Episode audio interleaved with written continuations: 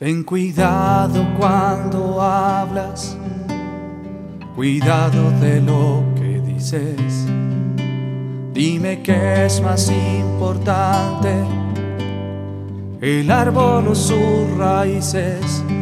No te sientas más que nadie, por alto que sea tu rango pues las flores más hermosas siempre nacen en el fango. Todos valemos lo mismo ante los ojos de Dios. Cuando se acabe la vida, igual morimos los dos, morimos los dos.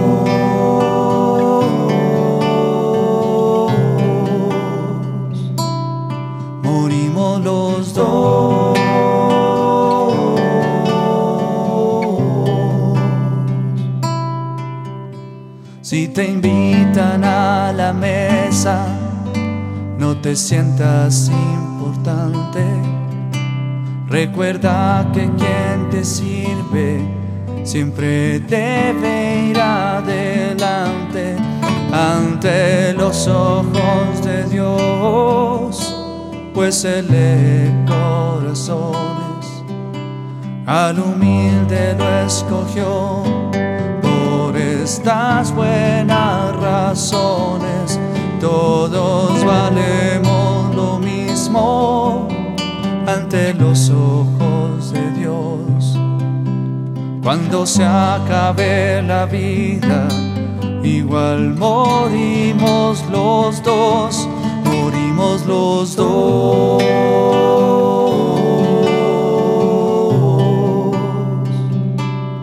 Morimos los dos.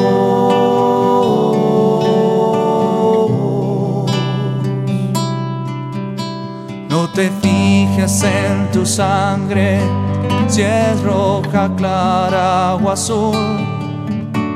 Mira tú el dolor del alma de aquel que sigue a Jesús, que es más fuerte o importante, obrero o el arquitecto, quien dejó sudor y sangre en lugar del intelecto.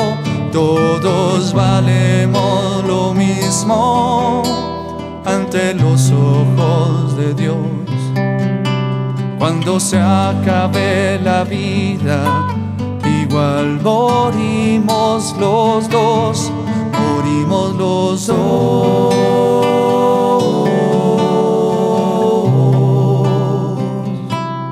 Morimos los dos.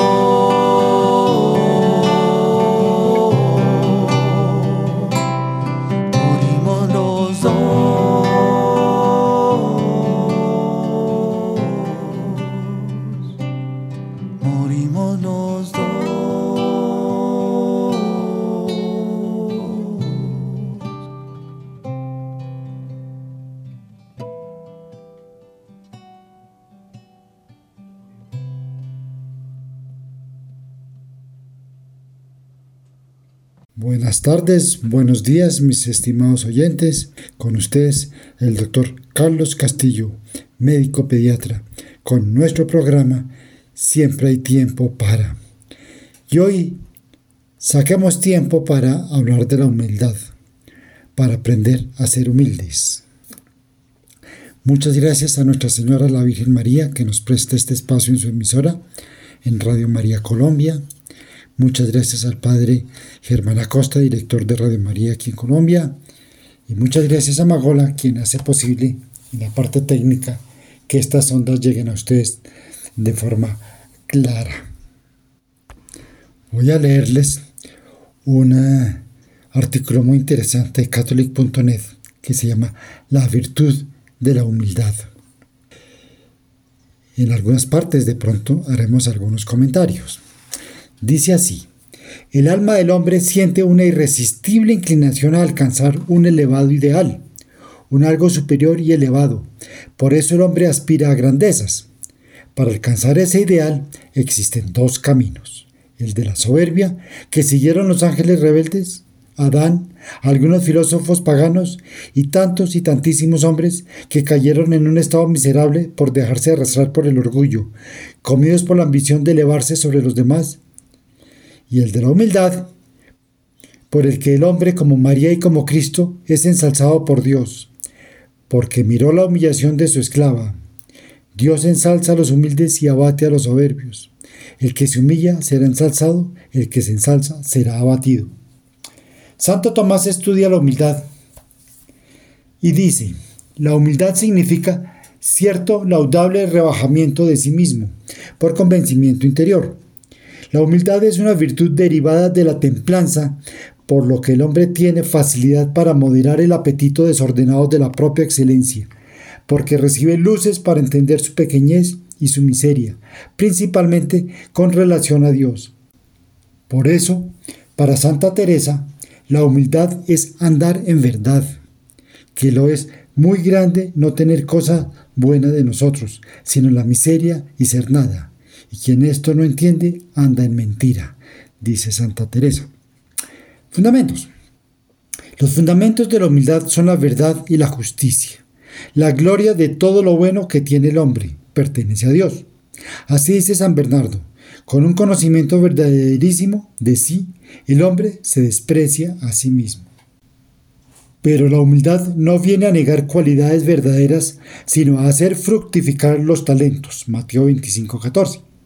Así como la fe es el fundamento positivo de la vida cristiana porque establece el contacto inicial con Dios, la humildad remueve los impedimentos de la vida divina en el hombre que son la soberbia y la vanagloria que obstaculizan la gracia, dice Santo Tomás. Por eso es el fundamento del edificio. Todo este edificio va fundamentado en humildad. Nos dirá Santa Teresa. La humildad, que es el cimiento de todo el edificio, como escribió Santa Teresa en las moradas séptimas.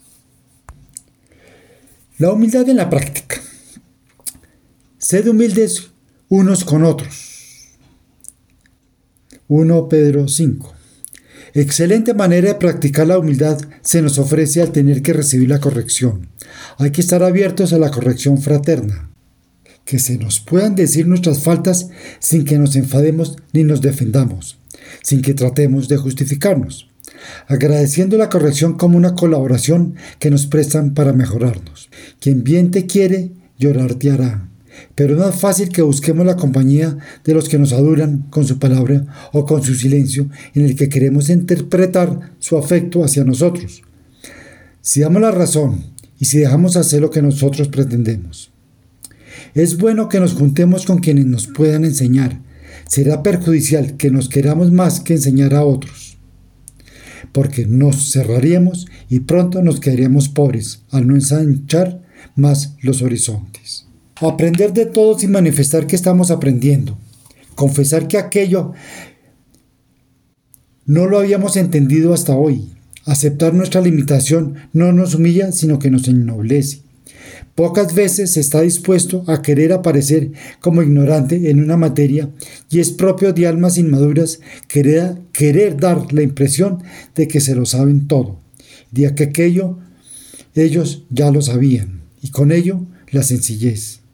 Llaneza, muchacho, que toda afectación es mala, dice Don Quijote a Sancho Panza.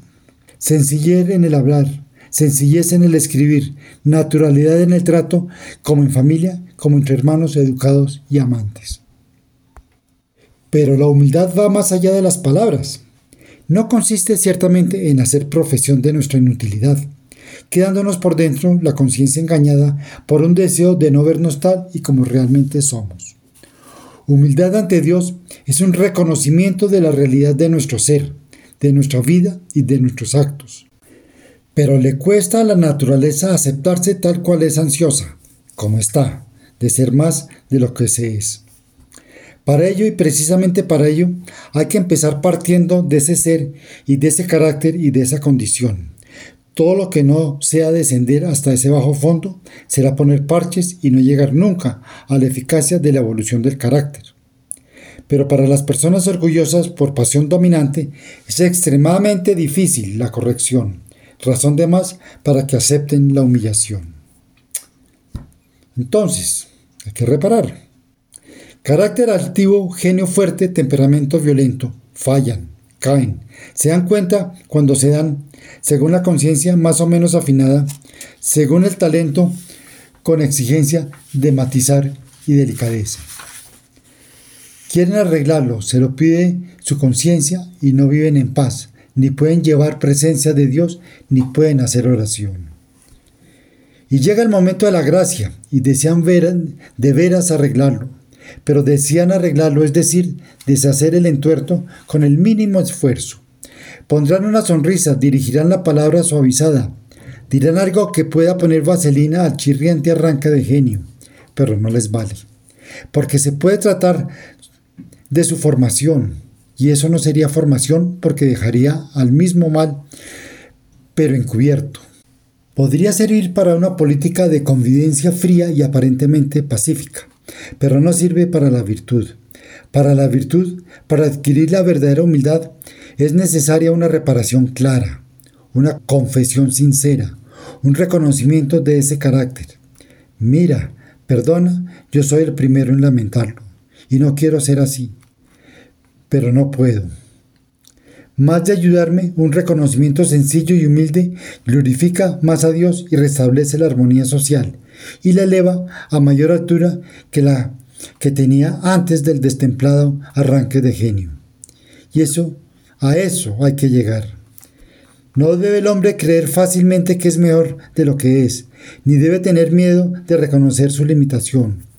A veces, solo eso es lo que hace falta que Él lo vea y lo manifieste con llaneza. Ganará más puntos y será amable a Dios y a los hombres. debemos crecer en la oración. Y ese despego es necesario para que se desarrolle la vida de oración, porque cuando se oye hablar de apegos y de desapegos, inmediatamente las personas piensan en apegos a algo que está fuera de sí. No, el apego mayor, el que tarda más en desaparecer, es el apego al yo inferior. Los apegos a lo exterior tienen su raíz en quien goza o teme, que es el yo inferior. Ese despego del yo ha de venir como fruto de una sincera y desnuda oración, a la vez que potenciará la misma oración, porque el desapego es limpieza y son los limpios de corazón los que ven a Dios. Mateo 5.8. Además, por ser la humildad el fundamento de todas las virtudes y porque sin ella no puede darse verdadera vida cristiana, ha de ser deseada por todo discípulo de Cristo que quiere imitar las virtudes de su Maestro y dar al mundo un testimonio de vida convincente. Para conseguir esta virtud tan rara en el mundo, donde abunda la soberbia de la vida, es indispensable que se reflexione a menudo en lo que somos en el orden natural y en el sobrenatural. En aquel miseria, ceniza, nada. En este, pecadores e inclinados al mal y merecedores del eterno castigo. Frecuentemente nos manda la iglesia a recitar, humillémonos ante el Señor, reconozcamos nuestros pecados. Si pensamos en nuestros pecados, nos humillaremos de verdad. Esta humildad transforma nuestras relaciones sociales al hacernos más comprensivos con los defectos de nuestro prójimo, si pensamos que Dios nos ha perdonado tanto a nosotros. Mateo 18, 21 al 34. Esta humildad no nos dejará ver la paja en el ojo ajeno, sino que nos centrará en la viga que tenemos atravesada en el nuestro. Mateo 7:3. El reconocimiento verdadero de nuestra vida conseguirá que nos veamos despreciables y viles a nuestros propios ojos. Esto nos llevará a confiar en Dios y a orar siempre para que fortalezca nuestra debilidad. Entonces, la humildad también es para hoy. La humildad no es cosa del pasado, no es, no, no es uno anticuado porque es soberbio y no es humilde, todo lo contrario. Pero hoy ocurre que se da la impresión de que la virtud de la humildad ya no es de este tiempo. La iglesia antigua enseñó y vivió equivocadamente la virtud de la humildad, pero en la iglesia moderna ya no hay por qué enseñar ni vivir la humildad. Hoy la humildad se ha convertido en la propia estima. El nombre de un respeto sagrado a la personalidad, de un arrumbamiento fatal de todo lo que sea respeto, reverencia y sumisión. Se ataca desfavorablemente de palabra y de obra. La virtud cristianísima de la humildad. ¿Cuántas asambleas, reuniones, conciliábulos, convocados por otra parte en el nombre de Cristo, han fallado por su base y han hecho daño y lo siguen haciendo por la falta de humildad? Pero el concilio no ha dicho eso. Ni siquiera ha soslayado el tema como no queriendo tomar cartas en el asunto. Ha afirmado categóricamente la necesidad de que los cristianos vivan en humildad a ejemplo de Cristo. Oigamos lo que nos dice en la Constitución dogmática sobre la Iglesia. Abro comillas. La Iglesia, enriquecida con los dones de su fundador, observando sus preceptos de caridad, de humildad y de abnegación, recibe la misión de anunciar el reino de Cristo y de Dios, de establecerlo en medio de todas las gentes y constituye en la tierra el germen y el principio de este reino. Cierro comillas. Observando fielmente sus preceptos de humildad, Toda la iglesia ha recibido de Cristo mandato de practicar la humildad, y esto, como espontáneamente, como floración nueva de su reino. No se puede construir la iglesia sin humildad, porque sin humildad no hay espíritu. De Cristo y los que no tienen el espíritu de Cristo no son suyos. Romanos 8, 9. Su labor en la iglesia será siempre infecunda. Un poco de movimiento exterior, mucho parecer que hacen y acontecen, pero en realidad no hacen nada o hacen algo peor que nada, que es creer que hacen y que su acción es imprescindible. San Pablo tenía un miedo horroroso a los tales y así amonesta severamente a Timoteo que no elija a nadie para gobernar la iglesia que sea neófito. No neófito, no sea que hinchado venga a incurrir en el juicio del diablo. Primera carta de Timoteo 3 al 6. Es fácil y corriente que la inexperiencia y la larga práctica de la virtud de que carece el recién converso le ensoberbezca, le hipersensibilicen a cualquier aire de contradicción y tenga que sufrir por ello él primero y la iglesia después, unas consecuencias que no se dieran de no haberle dado el espaldarazo del primer plano. Sentir con Cristo. Según el concilio, diciéndonos ¿En qué estima tiene la virtud insigne de la humildad? La Iglesia considera también la amonestación del apóstol, quien animado a los fieles a la práctica de la caridad les exhorta a que sientan en sí lo que se debe sentir en Cristo Jesús, que se anonadó a sí mismo tomando la forma de esclavo. Hecho obediente hasta la muerte y por nosotros se hizo pobre siendo rico y como ese testimonio e imitación de la caridad y humildad de Cristo, habrá siempre discípulos dispuestos a darlo. Se alegra la Madre Iglesia de encontrar en su seno a muchos hombres y mujeres que sigan más de cerca el anonadamiento del Salvador y la pongan en la más clara evidencia, aceptando la pobreza con la libertad de los hijos de Dios y renunciando a su propia voluntad, pues esos se someten al hombre por Dios en materia de perfección más allá de lo que están obligados por el precepto, para asemejarse más a Cristo obediente. Unida a la humildad nace la pobreza y la obediencia en las orientaciones conciliares. Dios abate a los soberbios y exalta a los humildes. Si las almas no se determinan bien de veras a adquirir la virtud de la humildad, no hayan miedo que aprovechen mucho. Dios no la subirá mucho porque sabe que no hay cimientos y exaltadas la caída sería más ruidosa. Santa Teresa Moradas séptimas. Y con ser tan necesaria esta virtud, era más difícil de alcanzar y la que más brilla por su ausencia incluso entre las gentes piadosas. Cuesta tanto el desprendimiento de lo que más amamos, de nuestra voluntad, de los puntos de vista o criterios propios. Es tan arduo morir en nuestra más secreta intimidad, Aparecer ante los demás como humildes es relativamente fácil. Serlo de veras, matar el amor propio, enterrarlo bien enterrado muchos metros bajo tierra, sobreprueba las humanas posibilidades. La humildad no crece en nuestra tierra, dijo San Juan Beckermans. Hay que pedir la humildad. Es necesario que pidamos a Dios ese don tan principal, esta tan sublime, esta tan sublime gracia de la virtud engreída de la humildad. De Él viene todo lo bueno, y de Él nos ha de venir la humildad, y Él la conoce a los que se piden humilde y confiadamente. El beato Don Columba Marmión solía pedirla rezando estas preces humildes y que tanta paz dejan al que piadosamente las saborea. Dice así, Jesús, dulce y humilde de corazón, óyenos. Jesús, dulce y humilde de corazón, escúchanos. Del deseo de ser estimados, líbranos Jesús. Del de ser amados, líbranos Jesús. Del deseo de ser buscados, líbranos Jesús. Del deseo de ser alabados, líbranos Jesús.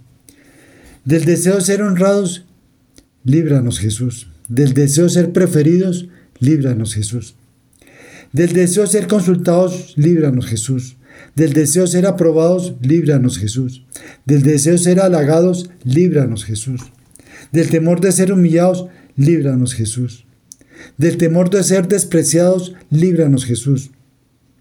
Del temor de ser rechazados, líbranos Jesús. Del temor de ser calumniados, líbranos Jesús. Del temor de ser olvidados, líbranos Jesús. Del temor de ser ridiculizados, líbranos Jesús. Del temor de ser burlados, líbranos Jesús. Del temor de ser injuriados, líbranos Jesús. Oh María, Madre de los humildes, rogad por nosotros. San José, protector de las almas humildes, rogad por nosotros. San Miguel, que fuiste el primero en abatir el orgullo, rogad por nosotros. Todos los justos santificados por humildad, rogad por nosotros. Oh Jesús, cuya primera enseñanza ha sido esta, aprended de mí, que soy manso y humilde de corazón, enseñadnos a ser humildes de corazón como vos. Fortalecerá el deseo de ser humildes la amorosa contemplación de Cristo humilde antes de nacer, en su nacimiento, en su vida oculta en Nazaret él es un pobre aldeano, un obrero manual, sin estudios en academias universitarias, sin dejar traslucir un solo rayo de su divinidad. En su vida pública, Jesús escoge a sus discípulos entre los más ignorantes y rudos, pescadores y un publicano. Busca y prefiere a los pobres, a los pecadores, a los afligidos, a los niños.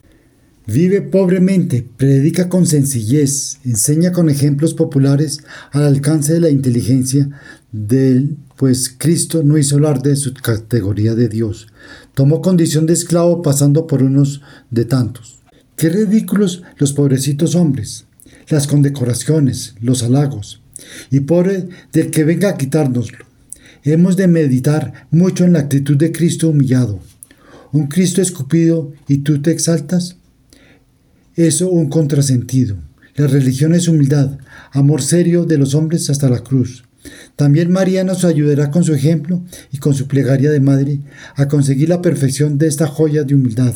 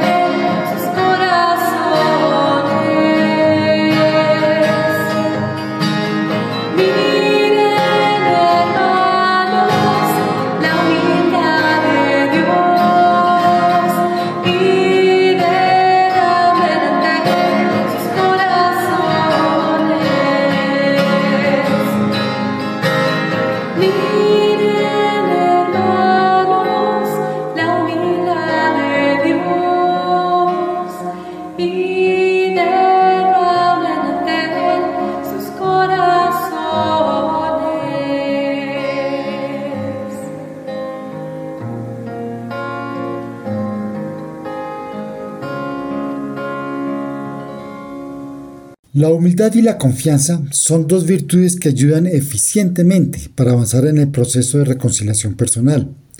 Se trata de reconocer que se necesita de Dios y de su gracia para avanzar y crecer en la santificación y en la apertura al don de la reconciliación en las existencias. Por ejemplo, vivir la humildad es reconocer todo lo bueno que hay en la vida, las cualidades, lo bien que puede ser ponerlas al servicio de los demás como un don de Dios, de alegrarse del bien que está presente en la vida, pero sin bajar la guardia, ante lo que podría alimentar un orgullo más o menos consciente. El humilde no se desanima porque tiene confianza en Dios y una sana desconfianza en sí mismo. Otro aspecto importante de la humildad es la aceptación honesta, tal y como es, como dice Santa Teresa. Humildad es andar en verdad. Esto consiste en reconocer y aceptar al ser humano tal como es. Se trata de aceptar la historia personal, la familia que Dios le regaló, la vocación que Dios le dio, la comunidad y la espiritualidad a la que le llamó, los amigos que tiene, etc. Lo mencionado anteriormente se evidencia hoy en día cuando no es raro que casi sin darse cuenta la persona se cree la víctima de las circunstancias.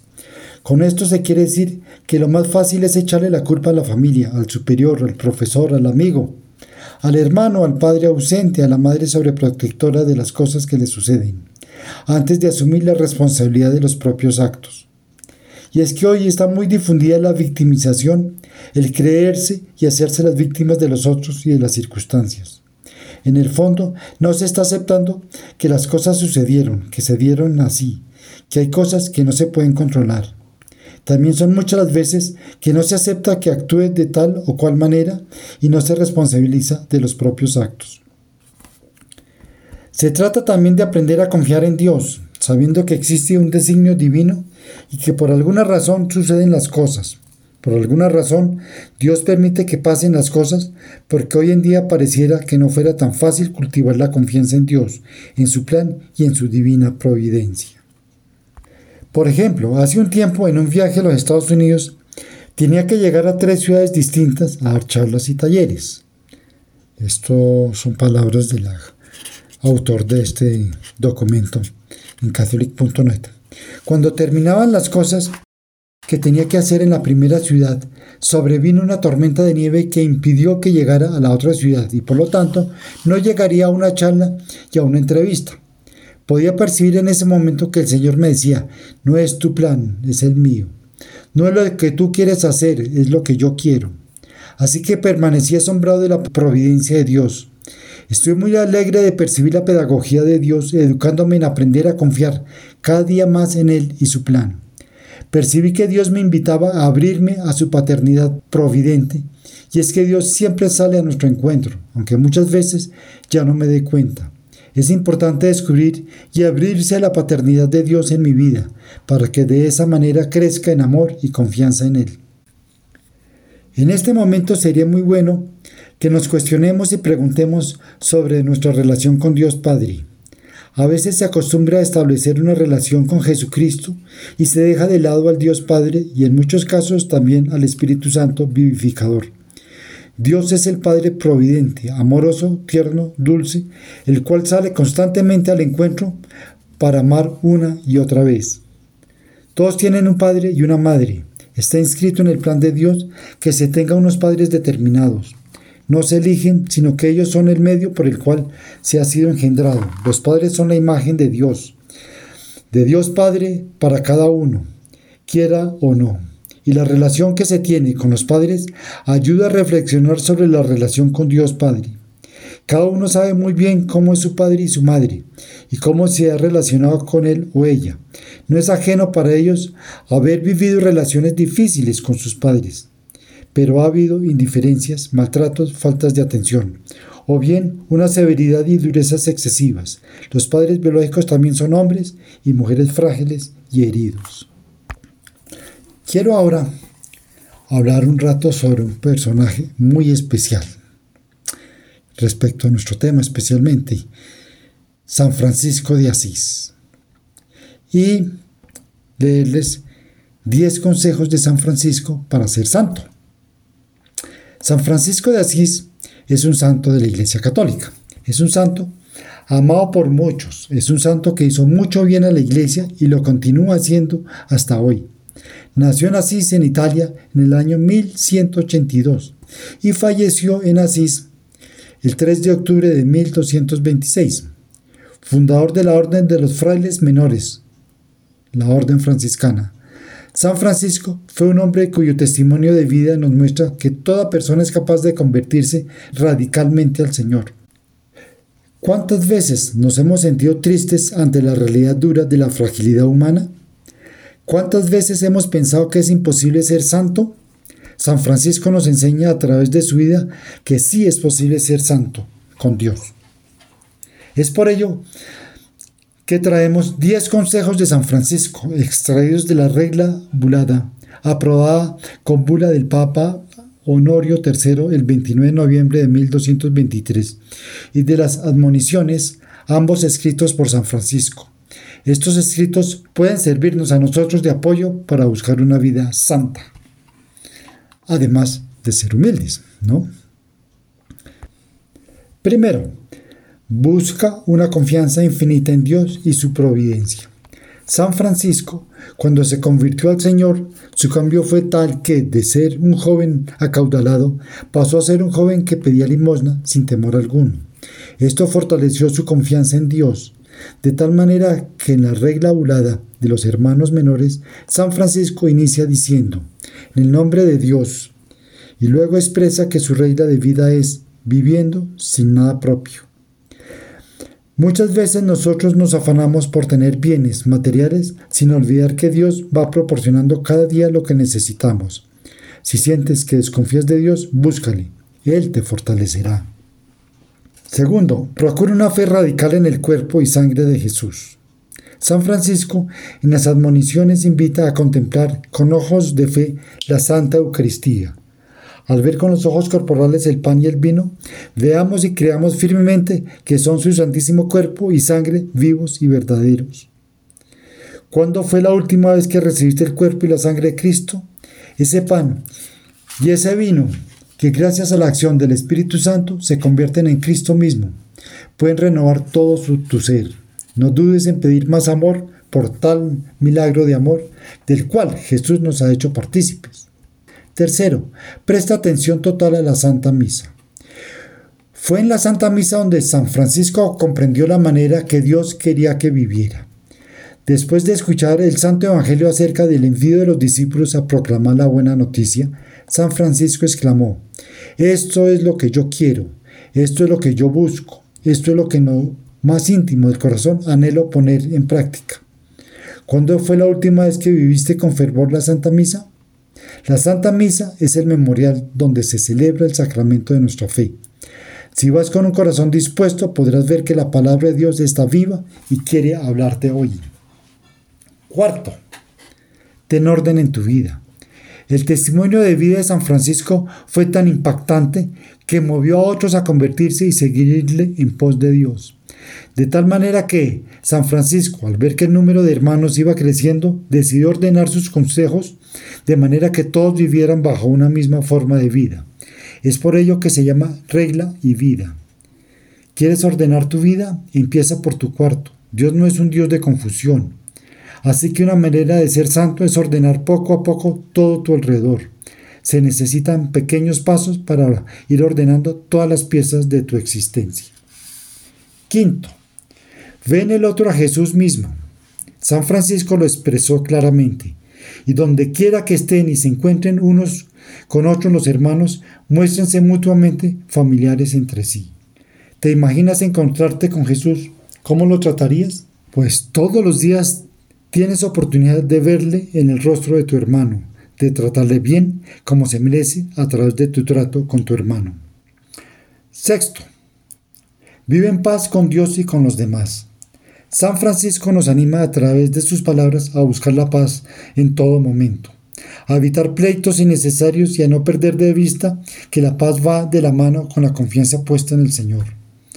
Aconsejo también, amonesto y exhorto a mis hermanos en el Señor Jesucristo a que cuando van por el mundo no litigue, ni se enfrente a nadie de palabra, ni juzguen a otros, sino sean afables, pacíficos y mesurados, mansos y humildes, hablando a todos los a todos honestamente, según conviene. De igual manera nos recuerda que son en verdad pacíficos aquellos que en medio de todas las cosas que padecen en este mundo conservan la paz en su alma y en su cuerpo por el amor de nuestro Señor Jesucristo. Es por ello que a pesar de la persecución, San Francisco nos recuerda que debemos tener paciencia. Séptimo, sé el rostro misericordioso de Dios para el prójimo. En ocasiones, cuando alguien nos falla, es fácil juzgarle, cuestionarle e incluso condenarle por la herida que ha causado en nosotros. Sin embargo, una manera de ser santo es vivir lo que San Francisco nos recuerda, y deben evitar airearse o turbarse por el pecado de alguno, porque la ira y la turbación impiden en sí y en nosotros la caridad. Corregir con caridad, eso es un, eso es un signo de santidad. Amonesten a sus hermanos y corrijámoslos humilde y caritativamente. Octavo, rodéate de amistades basadas en Dios. Para todos es conocido que San Francisco tuvo amigos y dentro de esas amistades estuvo Santa Clara de Asís. Hay un escrito de San Francisco que le dirige a Santa Clara y las jóvenes que la acompañaban donde les expresa. Quiero y prometo por mí mismo y por medio de mis hermanos tener siempre diligente cuidado y especial solicitud de ustedes, lo mismo que de ellos. Qué importante es buscar cuidar a los que amas hasta de ti mismo. Además, San Francisco nos enseña que es dichoso el siervo que ama y respeta tanto a su hermano cuando está lejos de él como cuando está con él y no dice a sus espaldas lo que no puede decir con caridad delante de él. Noveno, cree plenamente que eres creado a la imagen de Dios, Padre, y tienes dignidad de Hijo de Dios.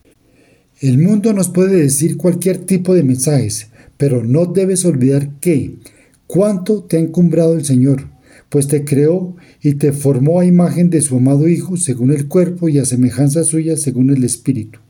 No importa lo que pase en tu vida, recuerda que eres hijo de Dios y Él está a tu lado porque quiere que seas santo.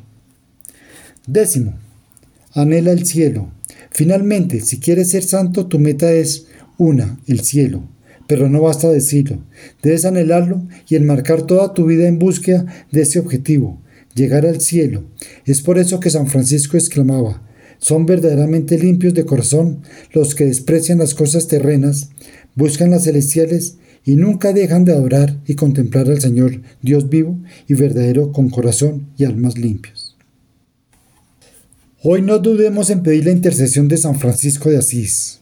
Miremos en él un ejemplo que, si dejamos actuar a Dios en nuestras vidas, somos capaces de alcanzar la santidad día a día. Mucho ánimo. Bueno, y para terminar, quisiera hacer una meditación sobre el Evangelio según Mateo del capítulo 8 del 5 al 11, que dice, en aquel tiempo al entrar Jesús en Cafarnaúm, se le acercó un oficial romano y le dijo, Señor, tengo en mi casa un criado que está en cama, paralítico y sufre mucho. Él le contestó, voy a curarlo. Pero el oficial le replicó, Señor, yo no soy digno de que entres en mi casa. Con que digas una sola palabra, mi criado quedará sano, porque yo también vivo bajo disciplina y tengo soldados a mis órdenes. Cuando le digo a uno ve, él va, al otro ven y viene, a mi criado haz esto y lo hace. Al oír aquellas palabras se admiró Jesús y dijo a los que lo seguían, yo les aseguro que en ningún israelita he hallado una fe tan grande.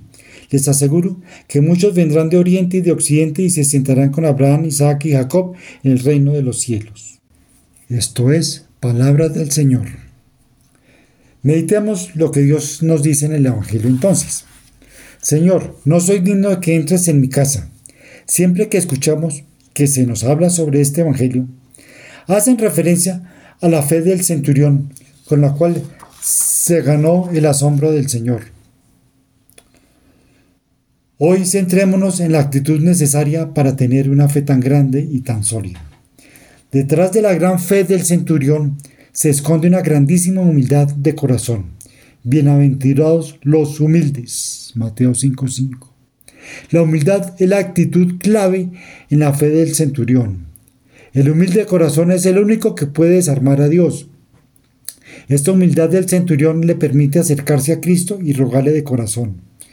El hecho de acercarse a Cristo nos permite ver la confianza que Él le tiene, aunque no lo conoce del todo, pero en su corazón el que le permite ver a Dios. La confianza y nada más que la confianza puede conducirnos al amor. Nos dice Santa Teresita del Niño Jesús, la confianza en Dios nos debe llevar a amar siempre. La humildad genera confianza y permite acrecentar y afianzar nuestra fe. Que cada acto de nuestra vida sea una confianza ciega en Dios, quien en Dios pone su confianza nunca quedará defraudado. ¿Me siento necesitado de Dios? ¿En qué o en quién tengo puesta mi confianza? Toda mi vida es un confiar ciegamente en Dios. Estos son también los rasgos de mansedumbre y humildad del servicio cristiano, que es imitar a Dios en el servicio a los demás, acogerlos con amor paciente, comprenderlos sin cansarnos, hacerlos sentir acogidos a casa, en la comunidad eclesial, donde no es más grande quien manda, sino el que sirve. Homilías Su Santidad Francisco del 29 de mayo del 2016. Bueno, pues no será más por hoy. Corta nuestra charlita de hoy, pero espero que la mediten y, piensen de verdad que la soberbia no nos lleva a ninguna parte. Ser humildes no es fácil y menos en el mundo de hoy, pero intentémoslo, hagámoslo y verán lo bien que se siente. Muchos, especialmente los hombres, piensan que ser humilde es ser débil, que el macho es el soberbio. Están muy equivocados. Se necesita mucha más fuerza realmente para ser humilde que para ser machos, como dicen muchos. Bueno, que tengan un resto de fin de semana eh, tranquilo, que mañana domingo asistan a la misa y mediten sobre todas las cosas que nuestro Señor nos tiene. Espero podernos volver a ver a escuchar más bien dentro de 15 días. Y mi Dios los bendiga a todos. En el nombre del Padre, del Hijo y del Espíritu Santo. Amén. Jesús, aquí presente en forma real, te pido un poco más de fe y de humildad. Y así poder ser digna de compartir